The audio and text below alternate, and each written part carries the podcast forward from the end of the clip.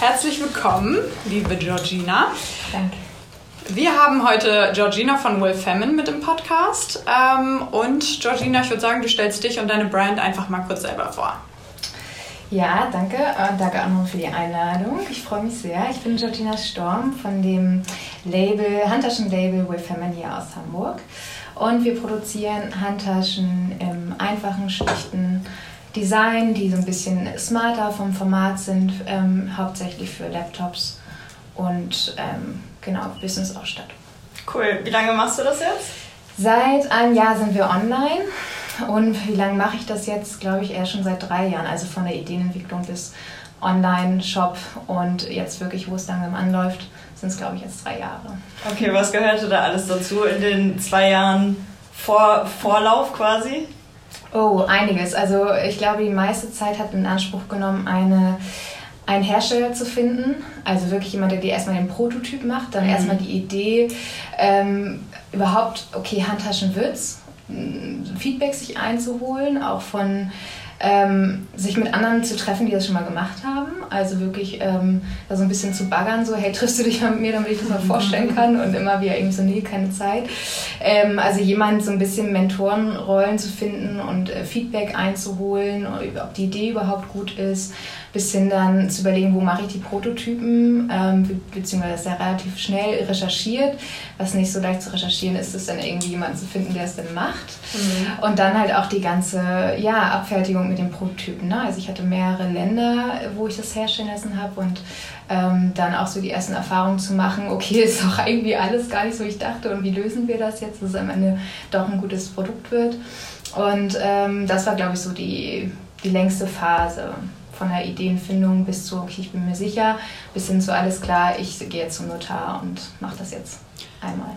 Du hast gerade gesagt, äh, erstmal überhaupt auf Taschen zu kommen, dass Taschen das ist, was du machen willst. Also war quasi die Idee und der Wunsch schon vorher da, dich selbstständig zu machen, aber du wusstest noch nicht womit oder war es, ich habe ein Produkt und das möchte ich machen und jetzt mache ich mich damit selbstständig? Ja, Gründen des Gründenwillens, das war es bei mir nicht so. Also das äh, habe ich mir jetzt nicht gedacht. Ich glaube, es waren zwei Sachen. Also ich wusste, ich möchte gerne ähm, selbstbestimmt auf jeden Fall arbeiten. Ich bin mhm. selber irgendwie besser organisiert. Das habe ich schon immer so gespürt. Also das auf der einen Seite. Und auf der anderen Seite hatte ich immer ähm, schon das Gefühl bei Taschen, dass es dieses perfekte Produkt für Laptops noch nicht gibt. Und ähm, da kam auch so ein bisschen meine Idee Ich hatte mal so von so einem Fashion, Fast Fashion Label ähm, eine, eine Laptop-Tasche ganz lange und die ging mir irgendwann kaputt und ich habe die fast eineinhalb Jahre wieder gesucht bis eine Freundin zu mir meinte, hey, meintest du nicht die? Habe ich hier irgendwie Kleiderkreise, aber ich weiß nicht, was es war. Habe ich gefunden, gebraucht, habe ich mir die dann wieder gekauft und sie ist so super schnell kaputt gegangen. Und dann bin ich wieder mit meinem Laptop äh, irgendwie so unterwegs gewesen, in irgendwelchen Taschen verpackt oder unterm Arm in so einem mhm. Case und dachte wieder so, hm, jetzt ist hier hinüber, warum gibt es denn keine perfekte Laptop-Tasche? Und äh, dann dachte ich so, ja, selber machen, nee, Quatsch, Idee, so, das machen doch super viele andere auch schon, also warum solltest du es auch tun? Ähm, ja, und da ist irgendwie die Idee dann doch äh, entstanden, ähm, anzufangen zu recherchieren, ähm, die Lust auch etwas selber zu kreieren und das einfach mal auszuprobieren. Was? Also, sorry. sorry. Mach du ruhig. also hast du äh, deine Taschen dann auch selbst designt?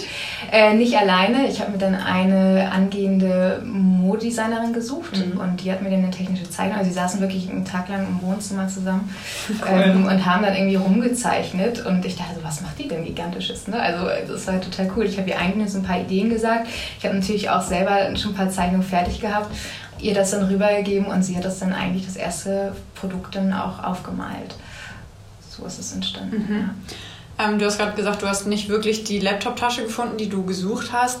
Was, also was ist denn an deinen Laptop-Taschen besser als an denen, die man sonst so findet? Oder was macht deine Laptop-Taschen aus?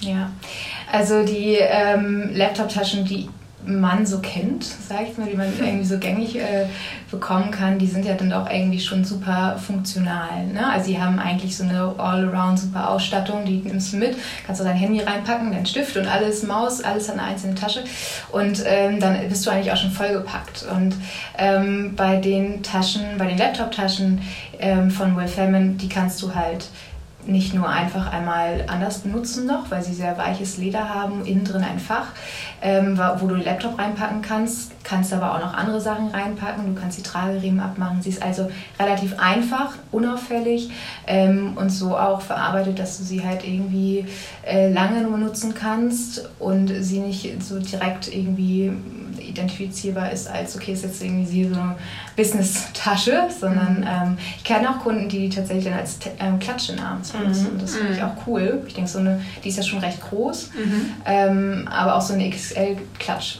war ja auch sehr lange modern und wird getragen. Oder äh, meine Mutter hat irgendwann angefangen, so, ich will gar keinen, ich habe keinen Laptop. Ich will jetzt aber eine haben. Und sie hat den Prototypen dann immer so als Handtasche ganz stolz getragen, wo sie ihren ganzen Kram reingeworfen hat. Ich so, Mama, das sieht doch doof aus. Aber tatsächlich haben ähm, auch viele Kunden tragen die wirklich einfach nicht als Laptop-Tasche. Also ähm, ja, auf deine Frage zurückzukommen, ich glaube, die, den Einsatz der Taschen, dass sie ein Format hat, einfach und ähm, schlicht aussieht und du sie halt nicht nur als Laptop-Tasche eigentlich tragen kannst. Ja, ist cool. Also ich habe tatsächlich, äh, wir waren ja auch immer relativ viel unterwegs, äh, so in unserem letzten Job, in unserem aktuellen Job und äh, da ist es tatsächlich immer so, man geht auf irgendeine Messe oder so und man muss den Laptop ja dabei haben. Man muss ab und an mal E-Mails machen, man muss irgendwie was zeigen, man muss vielleicht was präsentieren. Und dann steht man da mit dieser Laptop-Tasche, die aussieht wie ein Neoprenanzug oder so, hat selber irgendwie ein geiles Outfit an, denkt so, so, jetzt kommt die Präsentation und jetzt mache ich das. Und dann ist da diese Laptop-Tasche und man denkt so, ja gut, naja, die ja. schmeiße ich hier schnell hinter das Pult. Ja, die ist nicht so schön. ja, genau, so ja. ging es mir auch. Also deine äh, Taschen bestehen komplett aus Leder? Ja. Wieso hast du dich äh, für Leder entschieden? Ja, äh, die Frage landet äh, sehr oft bei mir natürlich, äh, auch in der heutigen Zeit. Ähm, ich selber, das ist äh, der Witz daran, ich selber bin Vegetarier seit 15 Jahren und ähm, werde das auch andauernd gefragt, so ja, aber warum trägst du denn Leder und warum deine Handschuhe sind doch noch aus Leder. Ich liebe Leder. Ich finde Leder, wenn du es ordentlich verarbeitest, dann hält es sehr lange. Und ähm, tierisches, tierische Produkte, also es, es ist für mich eine gewisse Wertschätzung dahinter. Es fühlt sich für mich immer besonders schön an, ähm, darauf auch ein bisschen mehr aufzupassen. Ich glaube, das ist es auch. Also mhm. dieses Gefühl, was damit geht. Und ich kann auch jeden verstehen, der sagt so, nein, äh, für mich kommt Leder nicht in Frage. Auch das kann ich total verstehen. Ähm, aber ich finde es einfach ein sehr wertiges Material, ähm, was toll aussieht, sich toll anfühlt und besonders lange hält. Und da habe ich äh, vergleichbar noch nicht so viele Alternativen gefunden, aber wäre für mich auf jeden Fall auch eine Option. Weil die Anfragen kommen natürlich. Ja. Mhm. Also denkst du schon auch darüber nach, nochmal in, in eine vegane Materialrichtung. Ja, warum nicht? Also warum nicht? Man kann ja auch ja. beides anbieten. Also es wäre ja. auch schade, wenn jemand ein Produkt toll findet und ich kann diese Haltung absolut verstehen. Ähm, wenn man einfach wirklich kein tierisches Produkt kaufen möchte, ähm, will ich die natürlich irgendwie auch äh, nicht verlieren. Und ähm, ja, definitiv. Mhm. Was ist das für ein Leder, was du benutzt? Das ist Rind Rindleder. Mhm. Ähm, ich bestelle das immer. Es sind tatsächlich so ein Hersteller oder eine Gerberei, wo viele kleinere Labels äh, bestellen. Mhm. Ähm, aus, aus Italien, in der Nähe von Mailand. Da kommt es her. Mhm. Ähm, genau, ja. Okay, cool. Cool. Und wo ist deine Produktion? Die sitzt in Warschau. Okay, und wieso hast du dich da, also du hast ja gerade gesagt, es war ein relativ langer Prozess, mhm. einen Produzenten zu finden. Wieso ist es jetzt im Endeffekt Warschau geworden? Ja, also ähm, das war tatsächlich auch, hat gar keinen Hintergrund irgendwie, warum es jetzt nicht irgendwie äh, hier regional ist. Natürlich muss man sagen, ist es ein, ein preislicher Vorteil, auf jeden Fall, ganz ehrlich. Ähm, aber die haben mich am meisten überzeugt eigentlich, als ich die Prototypen, also ich habe in sieben Ländern, mitunter auch zwei Manufakturen in Deutschland, wo ich es mhm. habe ähm, testen lassen und die haben alle irgendwie die gleichen Zeichnungen gehabt und wir hatten die gleichen Absprachen. Und ähm, die aus Warschau, das ist eine kleinere Manufaktur ähm, aus vier, jetzt sind es mittlerweile fünf Frauen, äh, die daran arbeiten. Und die waren unfassbar sorgfältig, ähm, haben tolle Ideen. Es war irgendwie ein, also wo, wo man merkt in der Zusammenarbeit, wie wichtig das eigentlich dann auch irgendwann ist. So, man hält sich an Timings, man versteht sich irgendwie und da kommen auch, also wie die auch mit dem Leder umgehen, ist ähm, anders gewesen, vom mhm. Gefühl her schon so, ne? was ist ja mit den Resten irgendwie und da kommen auch manchmal Ideen so, hey, können, wollen wir nicht mit den Resten irgendwas machen oder, cool. oder wir wollen hier irgendwie ne, nicht so viel ähm, Verschnitt immer haben und so. Also und die Frauen haben selber, ähm, drei davon haben selber ihre kleinen Labels in, in Polen. Also es ah, war cool. so von Zusammenarbeit, ne, fand ich das irgendwie am besten und die haben mich einfach so fast unfassbar positiv überrascht ähm, bei den Prototypen. Bis heute äh, läuft das ganz gut. Ja, mega, dann versteht man sich wahrscheinlich auch nochmal extra gut, wenn die auch schon mal gegründet haben und man irgendwie in der gleichen Situation ist. Ja, also wir skypen tatsächlich äh, so jede Woche mindestens irgendwie einmal. Also es ist immer, cool. immer ganz cool, ja. Ja, mega. Das ist doch eine perfekte Überleitung. wir wollen, wollen wir skypen? Lass uns weg vom Podcast. Wir gehen kurz in den Nebenraum. ja, genau. Das sind so was so Wagen. Nein, aber äh, Frauen als Gründerin. Ja. Und zwar ähm, ja, beschäftigt Jacqueline und mich immer mal wieder so, warum nur so wenig Frauen gründen. Aktuell sind es, glaube ich, irgendwie 15 Prozent aller Gründungen, an denen Frauen beteiligt sind. Und ähm, ja, wir wollten dich einfach mal fragen, was du denkst, woran das liegen könnte. Ja, ähm, ich glaube, also ich merke auf der einen Seite, dass es schon mehr machen. Mhm. Irgendwie, vielleicht auch so ein bisschen unsere Generation, also dass so langsam so irgendwie, ne, wir, wir haben mehr Sicherheit unsere Eltern, ne, wir müssen jetzt irgendwie nicht auf ein Haus sparen oder so, sondern wir sagen, ach so, Sicherheit ist uns vielleicht auch gar nicht mehr so super wichtig, weil das kriegen wir schon irgendwie hin und Geld kriegen wir auch schon irgendwie. Also ich glaube, es ist auf der einen Seite schon mal besser geworden, was ich so mitkriege, auch von meinem Umfeld. Ähm, auch so wirklich in meinem Umfeld auch welche, die direkt gründen und wo ich mich mit denen austauschen kann. Und das wird schon immer mehr und die auch Lust drauf haben. Ich glaube, ähm, Unterschied zwischen, zwischen Mann und Frau ist immer, dass der Mann schnell den hier macht. so eine auf, also Podcast war das gut. also sich mehr traut und ich glaube dann auch so, ja, ich nehme eine Million erstmal auf und gründe was. Mhm. Ich glaube, da sind wir Frauen einfach noch so ein bisschen auch aus äh, naja, klar, Mama wird irgendwie vielleicht mal Mama und so, ne? Also mir super doll noch stärker auf Sicherheit getrimmt. Ich glaube, das wird auch immer noch so bleiben. Ähm, genau, und ich glaube, dass, dass das ein Grund ist. Sicherheit auf jeden Fall. Ähm, wo wir Frauen da einfach nochmal ein bisschen so, okay, was ist denn, wenn ich, wenn es nicht funktioniert und ich will ja Mama werden und irgendwie meine, meine Zeit tickt. Ne? Und das kann ich auch irgendwie immer nachvollziehen. Das hat man ja selber. Ähm, Genau, und ich glaube, der Mut und die Angst davor, dass es halt nicht funktioniert oder auch so die Meinung von anderen. Ich glaube, mhm. das ist auch wieder so ein Frauenthema, was uns irgendwie mehr stört. Also ich kenne das selber, hatte am Anfang auch total Angst, rauszugehen und denken, ja, dann zeigen die Leute auf dich, finden das Produkt vielleicht nicht geil und irgendwie, ne? Aber ich glaube, dieses einfach mal machen und wenn es dann nicht funktioniert, ist auch okay. Ich glaube, da, da sind wir noch nicht so, nicht so weit wie ja, Männer, die sagen, ey, ich habe jetzt bin 30 und habe schon die neunte Firma gegründet. So, das ähm, ja, ist noch so ein Unterschied.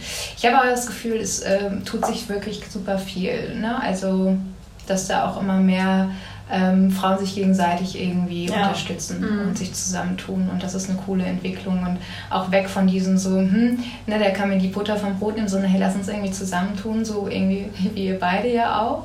So, das kostet immer viel Mut und Arbeit und Zeit, irgendwie, dass man das ne, am Anfang vielleicht auch nebenberuflich macht. Ähm, aber ich glaube, das, das wird mehr und das finde ich cool. Ja. ja, genau, über die gleichen Themen haben wir uns eigentlich auch unterhalten und gerade so dieser, dieses Frauen-Empowerment, was gerade läuft, ist natürlich super positiv und irgendwie hatten wir das Gefühl, dass es bei den Männern schon immer so war. Also die haben sich irgendwie immer gegenseitig angefeuert und ey, du bist der Geilste und ich gesagt, Tor! Ja. Und bei, den, bei den Frauen war es halt eher immer so, oh, guck mal, was die macht und irgendwie ja. dieses nach rechts und links gucken und sich auch irgendwie beobachtet fühlen und ja, aber wir haben auch das Gefühl, dass es auf jeden Fall eine positive Entwicklung nimmt und es gibt ja mittlerweile auch ziemlich viele Förderinitiativen auch extra für Frauen und ja, ja trotzdem finde ich die Zahl, also den Prozentsatz immer noch erschreckend gering, muss ich sagen. Ja, ja, stimmt. Das habe ich auch äh, das erste Mal jetzt von euch gehört, dass es noch so gering ist. Ja, ja. vor allen Dingen sind es ja nur 15 Prozent äh, im Gründerteam, also wo eine Frau mit im Gründerteam genau. ist. Das sind keine reinen Frauen-Startups, äh, ah, sondern echt? das heißt, da ist eine Frau mit dabei. So. Die äh, Anzahl von reinen äh, Frauen-Startups sind, glaube ich, nur 4% oder so. Die sind ja. super, super gering. Ähm, und ich frage mich manchmal, ob, also ich habe auch das Gefühl, dass es immer mehr wird und dass es immer mehr Netzwerke so langsam gibt, aber wirklich erst seit jetzt so, also dass mhm. jetzt gerade so der Umschwung ist, oder ob es auch ein bisschen vielleicht die Filterbubble ist, in der man mhm. selber so ist, weil wir sind mhm. jetzt natürlich in der Szene Klar. und sprechen mit vielen Leuten, aber ob das bei allen anderen auch so ankommt, mhm. die eben nicht in der Szene sind, ob die überhaupt irgendeine Frau kennen, so nach dem mhm. Motto, die ihr eigenes Business hat. Keine Ahnung. Also einfach mal machen. Und scheitern. Genau. Auch Geld verlieren. Das passiert. Also. Richtig, Geld ist ja. so wichtig. Ja, definitiv. Also. Hattest du denn ähm, irgendwann im Laufe deiner Selbstständigkeit schon mal eine extrem positive oder extrem negative Erfahrung, weil du eine Frau bist? Nee, zum Glück, also noch nie. Also tatsächlich ähm, weder in meiner Festanstellung noch in der Selbstständigkeit irgendwie ähm, negative Erfahrungen gemacht oder so oder Nachteile gespürt. Deswegen kann ich da gar nicht so mitreden. Aber ähm, man hört es natürlich. Ich bin immer so ein bisschen was der ganze Feminismus, ich, ich würde eh mit niemandem wahrscheinlich sprechen, der kein Feminist ist, weil ich finde, das ist irgendwie so Gleichberechtigung für mich ganz klar, aber ähm, ich finde, dass da viele auch sehr laut schreien und dann denke ich mal so, warum schreien die alle so laut? Ne? Warum, warum sind die so extrem? Also dieses Extremismus äh, im Feminismus, warum ist das so? Ne? Ja. Ähm, aber genau auch da wieder, ich glaube, ich bin da so sehr in einer anderen ja, Bubble irgendwie unterwegs, wo mir das selber noch nicht passiert ist, wo ich merke, ich habe eigentlich zum Glück noch keinen Nachteil gehabt. Es geht aber wahrscheinlich allen, also es gibt Frauen, wo es anders ja. ist. Ne?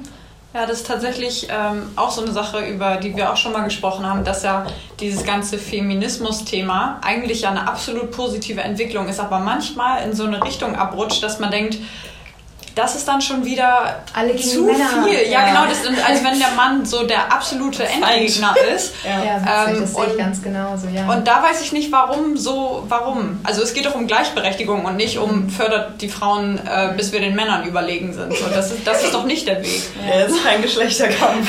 Also sollte es ja, sein. Komisch, ne? Also ja. das ist, äh, dass man denkt, man kriegt nur das eine hin, wenn das andere so diese zwei Extremen, anstatt dass man da so ein bisschen so eine Balance reinpackt. Wahrscheinlich sind da aber auch immer so, denke ich, wenn ich das mitbekomme, auch persönliche Motive manchmal oder persönliche Erfahrungen, die dann irgendwo Verletzungen, ne, die mit mhm. reinspielen, warum das dann manchmal sich so ein bisschen dreht, ähm, weil mir das auch auffällt. So, ne? so ja, ich, dass man dann so gegen die ja. Männer. Ähm, auf der anderen Seite muss ich aber dazu sagen, ich finde es toll, dass äh, viele sich dafür aussprechen, Frauen zu stärken und Frauenrechte. Also hätten wir das nicht, hätten wir ein riesiges Problem.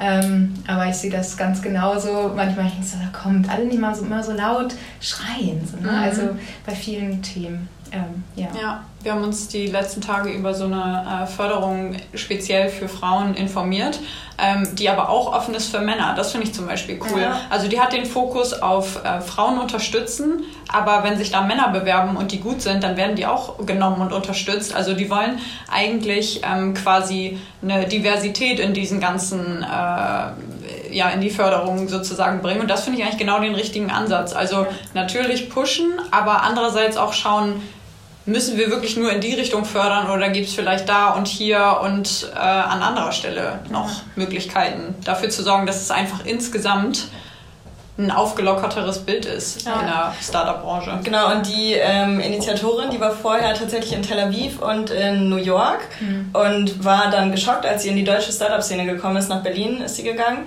weil da so ein krasser Männerüberschuss war. Und in Amerika und ähm, in Israel sieht das anscheinend ein bisschen anders aus. Echt so? Ja. Mali Baum heißt sie übrigens ja. und ihre Stiftung heißt Magda. Magda, genau, ja. Die sind gerade im Aufbau. Also ich glaube, die Stiftung ist noch nicht 100 pro live so, aber...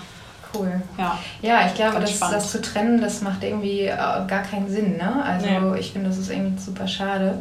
Ähm, auf der einen, also ne, dass es natürlich so Netzwerke gibt für Frauen ähm, und viel mehr Empowerment ist alles genau richtig, aber äh, die Männer dann auszuschließen, da sehe ich keinen Vorteil. Nee. Mhm. Richtig. Ja. Wollen wir nochmal äh, ein bisschen zurück auf dein Label kommen? Ja. Und zwar interessiert uns, wer denn so deine Kundinnen sind. Ja, ähm, das ist ganz spannend. Natürlich fängt man äh, am Anfang immer so an. Also am Anfang, als die ersten Bestellungen reinkamen, war ich immer aufgeregt, total. Und also bis heute freue ich mich irgendwie immer, wenn was reinkommt. So, bing, juhu. Klingt total doof, aber ist tatsächlich die Wahrheit. Ähm, und dann fängst du natürlich auch an, dir die ersten Kundinnen mal so anzugucken mhm. und denkst so, ja, okay, du weißt ja eigentlich, wer deine Zielgruppe ist. Wahrscheinlich irgendwie so, wie du es ausgerichtet hast, ähm, vom ganzen Look and Feel irgendwie so, dachte ich, in meinem Alter. Ne? Also alle unter so Mitte bis Mitte 30. Äh, das war dann gar nicht so unbedingt der Fall, sondern gerade auch, wo wir bei den Männern sind, aber gerade viele Käufer sind Männer. Okay. Echt? Auch, ja, für ihre Frau. Genau, also so viele ah, Männer, die mh. das Design toll finden, weil es halt so schlicht ist, ähm, sagen sie auch tatsächlich. Ne? Die sagen auch, hey, ähm, oder wenn ein Umtausch ist, weil sie eine falsche Farbe oder die Frau findet die Farbe dann irgendwie doof, äh, dann, dann schreiben die es auch manchmal sogar auch dazu. Das hatte ich ein, zwei Mal gemeint, so, ja, ist genau schlicht, nicht so viel Gebimsel und so. Ne? Keine ne? Blumen. Genau, nicht so die, drum und dran und dann denke ich so, cool. Also okay, ja. äh, wirklich nochmal ähm, angeknüpft, dass es irgendwann ja auch dann dahin gehen soll, dass auch für Männer Taschen ähm, gestaltet werden sollen oder kreiert werden sollen. Und hm. ähm, also Männer sind Käufer, dann auch viele, äh, die einkaufen, die Holländer, weil ihr habt das ja wahrscheinlich gesehen, ich habe diese Marigold-Farbe, äh, diesen Orangeton, wo äh, die Holländer anscheinend äh, da, also ich habe auch tatsächlich meine Anzeige nur auf Holland gemacht und dann kamen diese ganzen Einkäufe von der ähm, Laptop-Tasche in Marigold. Geil. Ähm, das ist dieses Senfgelb, ne? Ja, das ist eher so ein bisschen hellorange. Ich habe ich Ah, okay. Geh mal ja. durch, ne? Zeig euch die ja mal an. Genau, und ähm, aber auch viele Frauen, glaube ich, die so ein bisschen ähm, auf Exklusivität, also mhm. so diese kleinen Labels, weil du sagtest es ja auch, ne, das wird immer ein bisschen mehr.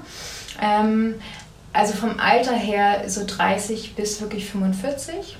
Ich hatte gedacht, dass es vielleicht noch ein bisschen jünger wäre, ist es aber bisher gerade gar nicht. Und ähm, ich glaube, dass auch so Jüngere eher so diese gelernten Marken, ne? wenn dann endlich Budget da ist, dann kaufen wir uns das, was wir gelernt haben, was wir irgendwann wollen. Ne? So, mhm. darf ich hier einen Namen ja. ja, Chanel, Prada und so weiter. so, okay, dann kaufe ich das, was ich immer haben wollte. Und ich glaube, wenn du ähm, bei den älteren ähm, oder etwas älteren dann Zielgruppen, die fangen dann irgendwann an, okay, ich möchte was Exklusives, was, wo ich sagen kann, hey, das habe ich irgendwie hier von so einem kleinen Label ja. dort und daher. Und das, das merke ich schon. Genau aus ja. dem Grund haben wir, ähm, also wir hatten anfangs, als wir unsere Zielgruppe definiert haben, waren wir bei 18 bis 25. Ja. Und dann haben wir auch gedacht, das funktioniert nicht. Nee. Wir fangen jetzt auch tatsächlich so bei 25 an und ähm, dann quasi Open End mehr oder weniger. Also so natürlich spezialisiert so bis Mitte 30, Anfang 40, aber ja, ich glaube auch, dass ähm, so sich informieren und gucken, wer steht da überhaupt dahinter, was für Werte hat die Marke, wo produzieren die und so weiter. Das, was ja auf Bau wichtig ist, das ist schon eher ein bisschen älteres Thema. Ja, das kommt irgendwie, dieses Bewusstsein, ja. mhm. ähm, auch wo du mich, also diese Lederfrage, die habe ich natürlich auch andauernd. Ja. Und ähm, ich merke dann halt auch immer, dass, dass man denkt immer mehr darüber nach, über sein eigenes Kaufverhalten, ob es Ernährung ist, ob es Klamotten ist.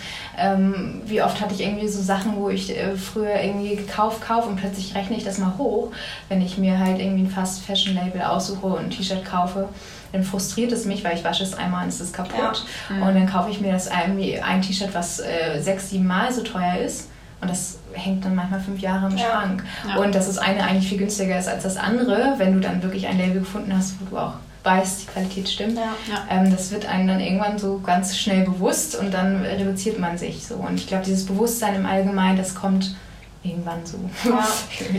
Über dieses ähm, frühere, in Anführungsstrichen, Nonsens äh, konsumieren haben wir auch schon mal eine Podcast-Folge gemacht, mhm. weil wir es richtig erstaunlich fanden, wie doll sich unser eigenes Konsumverhalten einfach verändert hat. Hat sich das denn? Also, ja, extrem. Also früher war, waren wir halt echt... Ähm, krasse Shopper, würde ich mal sagen, so mhm. ähm, in die großen Ketten und auch viel online und immer wieder, so quasi alle zwei Wochen irgendwie was Neues.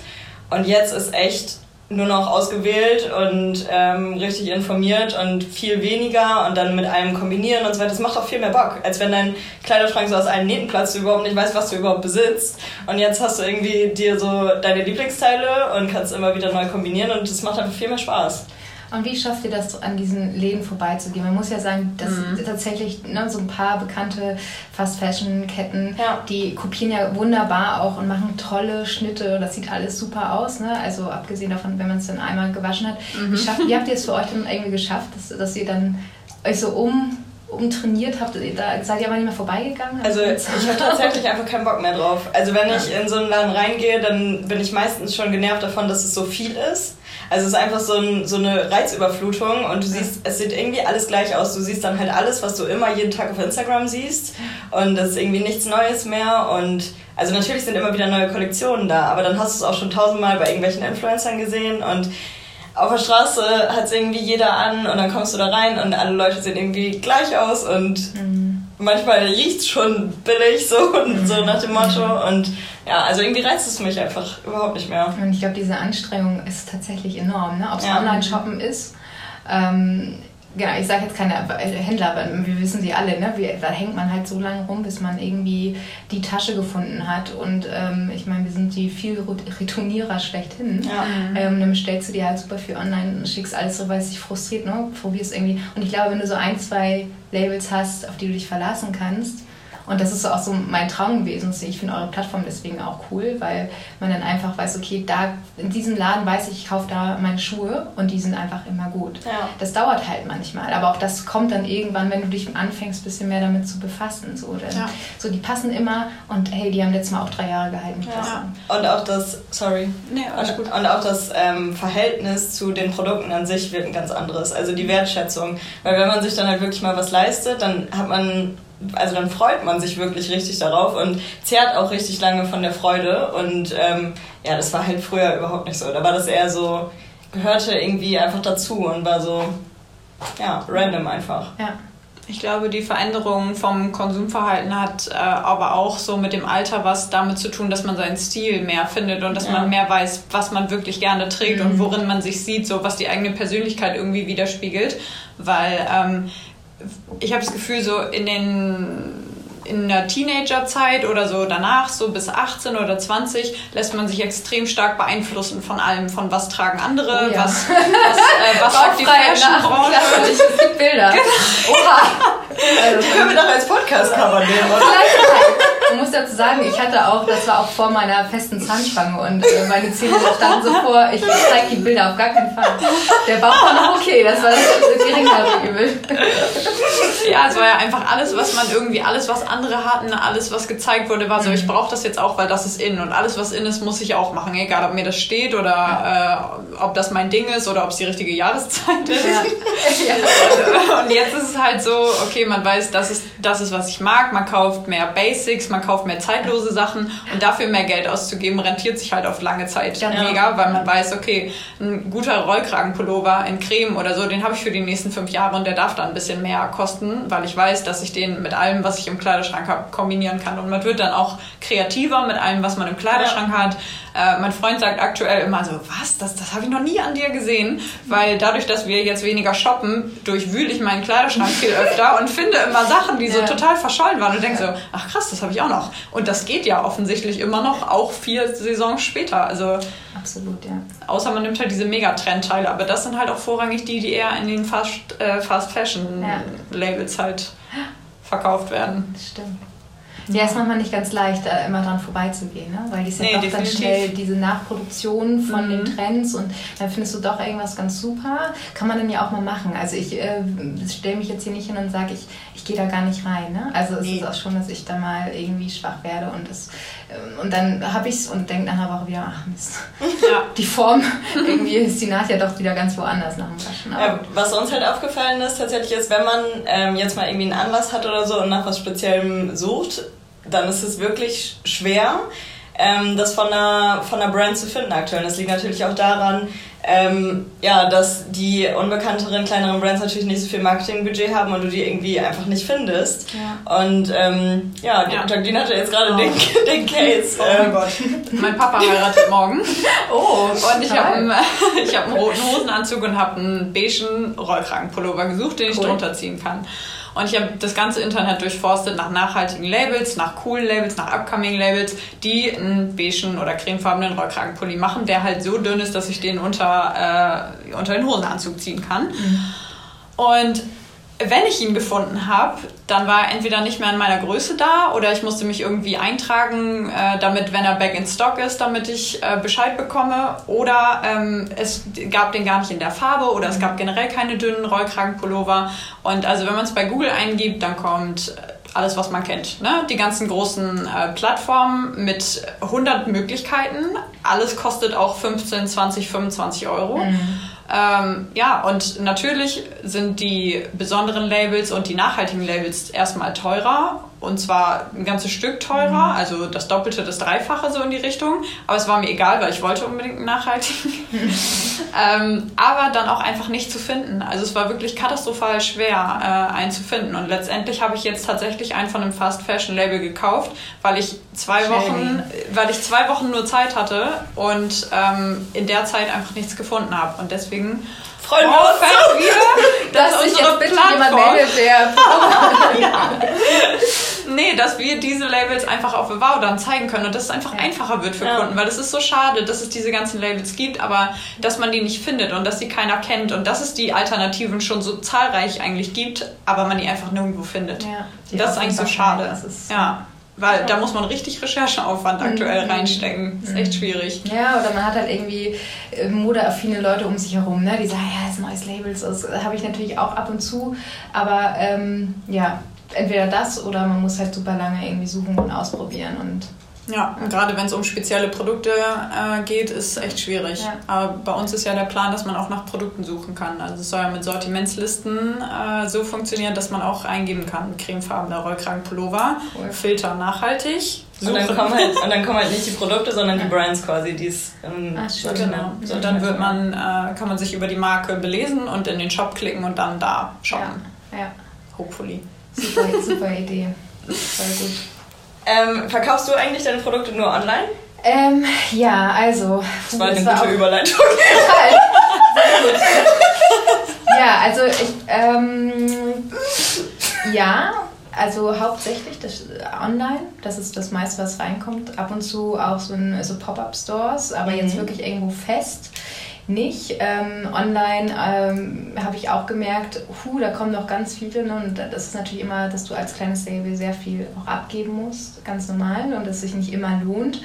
Ähm, Warenkorbbeteiligungsmäßig. Genau, Kommission, ne? Mhm. Also pro verkaufte Tasche ja. sind es halt wirklich ein Prozent, äh, wo du denkst, huf, okay, mhm. wie kann ich denn alles andere noch bezahlen? Du brauchst ja irgendwie auch noch eine kleine Marge und ähm, am Anfang äh, habe ich nie Nein gesagt, äh, sondern überall, das musst du aber alles natürlich pflegen. Du brauchst irgendwie jemand, der sich mit der Vertrieb eigentlich die ganze Zeit mhm. macht und das konnte ich nicht alleine machen. Ich hatte dann ein bisschen Hilfe und dann waren es irgendwie am Ende so zehn Plattformen. Ähm, die größte war Showroom auch, ähm, mhm. sind wir auch immer noch.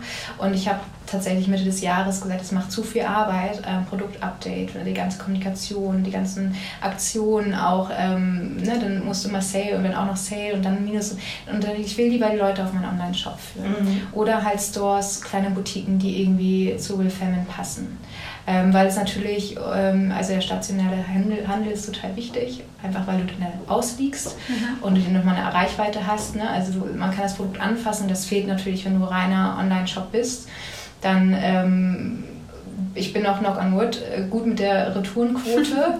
ähm, aber ich denke auch mal, was ist denn die Leute, die gedacht haben, es fühlt sich anders an oder das ja. Leder ist weicher oder härter oder so. Also ähm, das ist schon der Plan, noch mehr Boutiquen äh, anzugehen und dann auch im, im Leben zu sein. Ja. ja. Gerade wenn es um Qualitätsprodukt geht, ne, ist natürlich so Look and Feel äh, alles. Ja. Und dass die Leute mal reingucken können und sagen können, okay, hier kann ich noch mal Schlüssel reinpacken und hier kann noch äh, mein Notizblock rein und so. Schon nicht zu unterschätzen, glaube ich. Ne? Ja, absolut.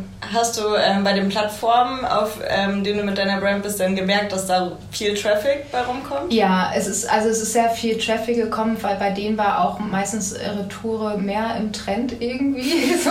Also da ist auch immer sehr viel dann zurückgegangen. Mhm. Ähm, also das hat schon was gebracht. Ich habe dann das aber so ein bisschen aufgewicht von, du musst ja immer so deine Zeit oder die Zeit, die du von anderen einkaufst, gegenrechnen. Ja. Und dadurch, dass du halt einfach wirklich viel, viel abgeben musst, hat es sich dann nicht bei allen gelohnt. Also wir sind immer noch bei sehr vielen, aber ähm, ich habe das einfach mal halbiert, weil da waren viele Plattformen, wo, wo wir einfach so schnell waren, so auf jeden Fall überall, wo Leute uns mhm. fragen, unbedingt, total cool, die werden auf uns aufmerksam. Ähm, das war am Anfang so, aber das kannst du halt, wenn du irgendwie zwei oder drei Leute, das schaffst du, schaffst du eigentlich eigentlich kaum. Freuen wir uns umso mehr, dass du hier bist. Noch so eine Plattform. Was, äh, warum hast du gedacht, okay, das hört sich irgendwie jetzt cooler an als die anderen? Das Weil ihr dasselbe Wording benutzt habt wie ich. also wirklich, ihr habt es ja genauso auf den Punkt gebracht. Und äh, das war so meine Vision ja auch, dass ich so genervt war, ähm, egal wo ich unterwegs bin, ob es Reisebuchung, Mode ist es ist eigentlich immer das Gleiche, dass ich denke, so, boah, du kriegst so viel Ramsch und du brauchst so lange mittlerweile. Und am Ende hast du noch immer noch nicht das, was du denkst. Und äh, dieses, diese, dieses Überangebot und diese, diesen Zeitaufwand offline wie online, das hat mich so genervt. Und ähm, ich habe euer Konzept gelesen und äh, ich dachte so, cool, wenn ihr das richtig aufzieht, dann hat das so, so eine Daseinsberechtigung. Das ist so ein, so ein Gap. Also es gibt viele Plattformen, ähm, die auch ähm, so nachhaltige Produkte anbieten. Das Problem, was viele, glaube ich, auch haben, bevor sie sich zu nachhaltiger Mode entscheiden, ist, dass da viele Labels dabei sind, das einfach noch nicht so super geil ist. Ne? Mhm. Also das ja. sagen ja auch immer, ich würde ja. ja gerne nachhaltig, aber es sieht alles so irgendwie so blöd ja. aus. Mhm. Und ähm, bei euch hatte ich das Gefühl, ihr wisst ganz genau, was ihr da irgendwie tut. So. Also auch vom, vom Look. Ähm, fand ich das sehr ansprechend und eure Vision finde ich einfach, ähm, war so sehr deckungsgleich. Hm, cool. Und äh, genau, das war so die Gründe. Hm. Schön. Das freut uns. Geht ja, ja, erst noch los, ne?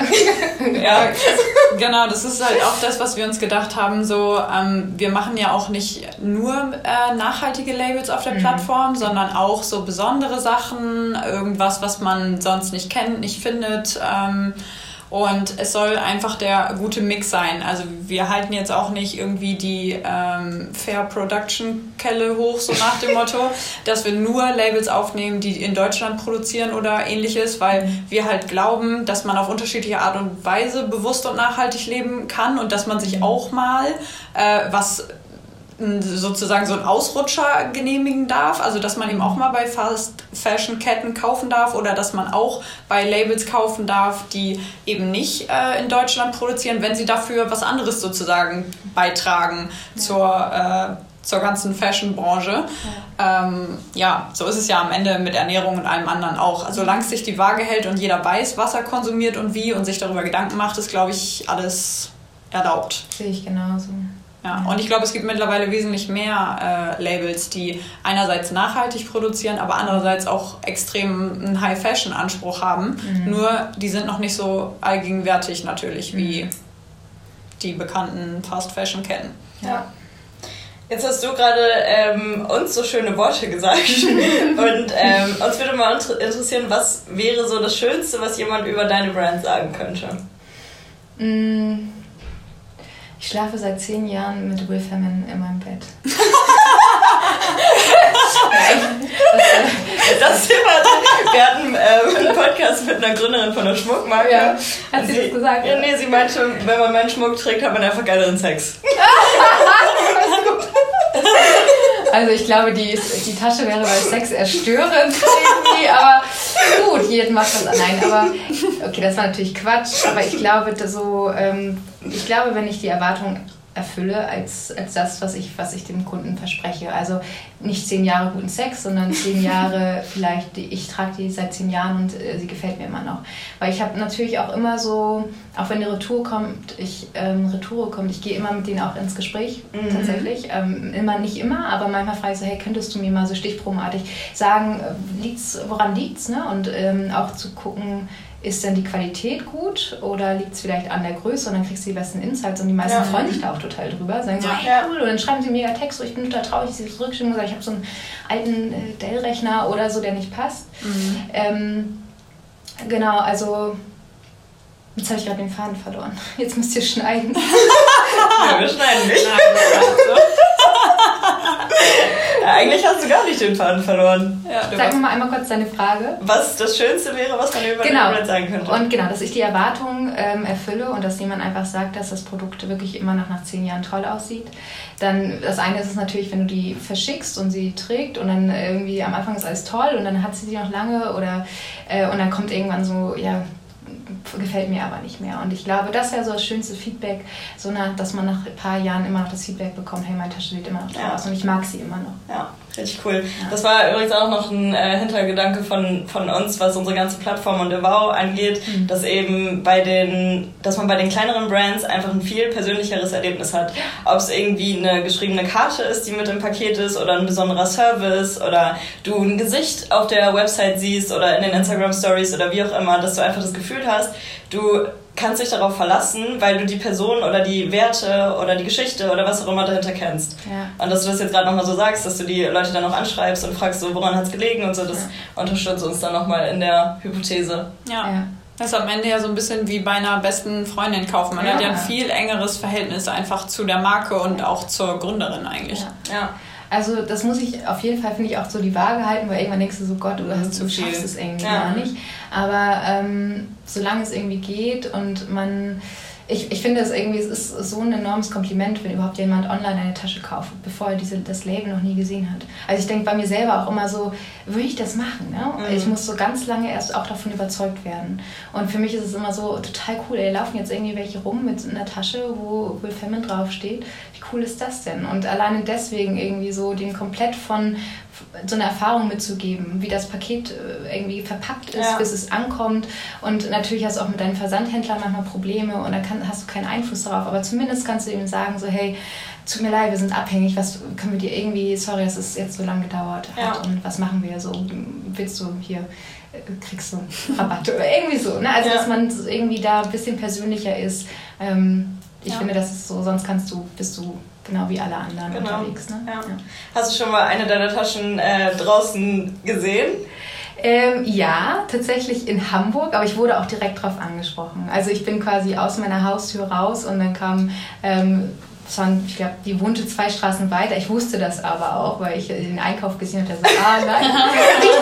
das ist ja eigentlich total witzig. Denkst du die Tasche rüber? Nein. und äh, die kam dann irgendwann so vorbeigelaufen und so, guck mal. Und ich so, ach so, und habe mich vorgestellt und so. Das war cool. wirklich tatsächlich äh, mega cool. Ja, das war echt, das war cool. Ja, mega. Aber dann hat sie wahrscheinlich irgendwie davon mitgekriegt, dass es dein äh, Business ist, oder? Wenn sie dich aus der Nachbarschaft, ja offensichtlich kannte sie dich ja, oder? Das hat sie nicht erzählt. Also ich hatte sie auch gefragt und sie sagte jetzt, äh, nee, ich bin erst aufs Label gekommen. So. Und ich glaube, die hat dann so ein bisschen einfach sich weiter ja. durchgelesen. Ne? Und dann gedacht, die habe ich doch schon mal gesehen. Und dann so, warte mal, das Gesicht kennst du nicht. Also, ist doch mal die, die so grimmig rumläuft. Also, ja, dann hat sie mich angesprochen, das ist sehr schön. Mega witzig. Ja. Wenn du dir ähm, eine bekannte Persönlichkeit aussuchen könntest, die deine Taschen trägt und kauft, wer wäre das und warum? Hast du schon mal drüber nachgedacht? Ähm, also ja, ich, ich glaube, ich würde jemanden wählen, der am wenigsten passt, der am glaubwürdigsten ist und äh, der mh, mm, es auf gar keinen Fall machen würde. Ich glaube, ich würde Barack Obama nehmen. Weil der, ich finde ihn so toll. Ich finde ihn ziemlich passend. Ich glaube, wenn der diese Tasche trägt. Aber die orange. Ne?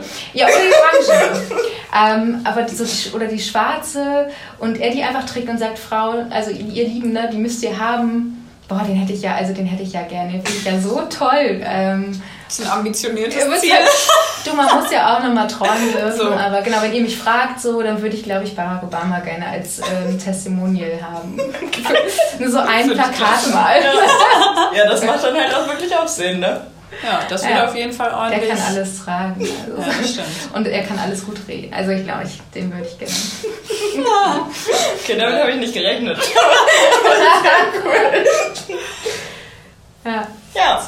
Obama. Ja, ähm, eine Frage auf jeden Fall noch, wo wir gerade beim Thema äh, Träumen sind. Wenn Will Femin die Chance hätte, auf dem Times Square äh, eine Einblendung zu bekommen, und du hättest noch nicht Barack Obama an der Hand. Ach komm, wir müssen ja alles so machen, das wäre einfacher für. Was würdest du dann da zeigen? Also wie würdest du die Kampagne aufbauen? Was würdest du da zeigen wollen? Also ich hatte eine Werbefläche. Mhm. Wie groß weiß man nicht, ne? Also eine, Times Square, also riesig. Also die ganze. Okay. Ja. Ich stand da mal, ich hatte selber das Gefühl, dass man da irgendwie so viel. Das, genau, dass man. Mhm. Also glaube ich, würde ich eine, würde ich irgendwie Will Femin auf, auf einem weißen Hintergrund schreiben und dann irgendwie ähm, zeig auf mich oder point to me und dann würde ich äh, 30 bis 50 Promoter akquirieren, die dann da auf dem Times Square verteilt in einem schwarzen Latexanzug stehen und alle auf diese, auf diese Werbefläche zeigen. Ich glaube, würde ich machen. Äh, für, für, alles Weitere bräuchte ich ein bisschen länger, um mir. Vielleicht soll ich da mit Kreativen mich austauschen, dass, ob das funktioniert. Das ist sonst sind da doch immer diese Leute, die sagen, wollt ihr nicht heute Abend ins Theater gehen und ja, überhaupt und hier und da ja. und hier ist eine Show und die stehen da einfach alle in ihrem Latexanzug und so Morph down genau. und zeigen, und zeigen einfach, einfach auf die Anzeige. Ja. Finde ich gut. Ja. Und dann denken wir so, was ist das denn? Es macht auf jeden Fall neugierig. Einfach mal mit weniger Informationen locken. Also wenn ich Geld spare für die Werbefläche, dann kann ich es mir, glaube ich, das kriege ich hin. 30 bis 50 Promoter und dann stehen die da alle so verteilt. Vor allem guckt man... Familie und Freunde stehen. ja, genau. Family and Friends. Vor allem guckt man immer dahin. Wenn irgendjemand irgendwo hin zeigt, guckt ja. man immer automatisch. Also, das ist tatsächlich ja, ziemlich gut. Ich glaube, es würde sehr, sehr gut funktionieren. Bestenfalls haben die natürlich alle noch eine Handtasche um. Ne? Ja, genau. Aber das wäre auch schon wieder dann zu offensichtlich, ne? oder, oder man macht die... Ja... Ja, ich wüsste nicht, ob das ist noch irgendwie, es muss ja auch ein bisschen ästhetisch alles aussehen. Ja, das stimmt. So ein Latexanzug ist schon sehr ästhetisch. sehr ästhetisch. ja, sag Bescheid, wir sind dabei. ja, wir ziehen auch den Anzug an. Finde ich gut. Gut. Ja, Gibt es noch was, was du uns fragen möchtest? Oder haben wir noch eine Frage, die wir stellen wollen? Das waren eigentlich alle unsere Fragen. Wann kann ich denn bei euch online irgendwie mich zurechtfinden? Also wann, wann habt ihr denn für euch gedacht, ihr wollt so richtig durchstarten? Also wir sind ja jetzt gerade mit so einer vorläufigen Website online, wo wir die Brands, die wir jetzt schon am Start haben, listen und schon mal so Brandseiten aufbauen und unsere App ist geplant für Juli 2020. Cool. Ja, ja ist natürlich alles ein bisschen abhängig davon, inwieweit wir vorankommen, inwieweit wir Geld bekommen und äh, wie die Entwicklung läuft und so weiter, aber so unser Plan. Ja, plus ja. minus immer ein bisschen, aber das ist so eigentlich das festgelegte Datum, wo wir im Businessplan. Ein Businessplan, ja. Ja, cool. Ja. Ja. ja. aber natürlich versuchen wir eben jetzt schon zumindest die Marken, die dabei sind, schon zu promoten, damit eben alle Marken auch jetzt schon irgendwie einen Mehrwert haben, schon irgendwo zu finden sind und äh, ja, arbeiten da stetig dran weiter, dass es schnellstmöglich online geht eher wäre natürlich auch immer schöner, aber so Entwicklung von App und Website mit so einem riesen Datennetzwerk äh, dahinter, das dauert so seine Zeit. Ja. Gut. Gut. Ja, dann ähm, danken wir dir erstmal, dass du dir Zeit genommen hast für das Gespräch mit uns. Ich danke euch, es hat mir sehr viel Spaß gebracht. Dass du hier zu uns ins Friend gekommen bist. Und ähm, ja, dann freuen wir uns. Wir, haben, wir schauen uns gleich die Produkte zusammen an, yes. shooten dann am Wochenende deine Produkte mhm. und hoffentlich kommt der Podcast dann nächsten Donnerstag schon online, zusammen mit Social Post und Profil auf der Website. Cool. gut. Sehr gut. Auf Wiedersehen. Ciao. Tschüss.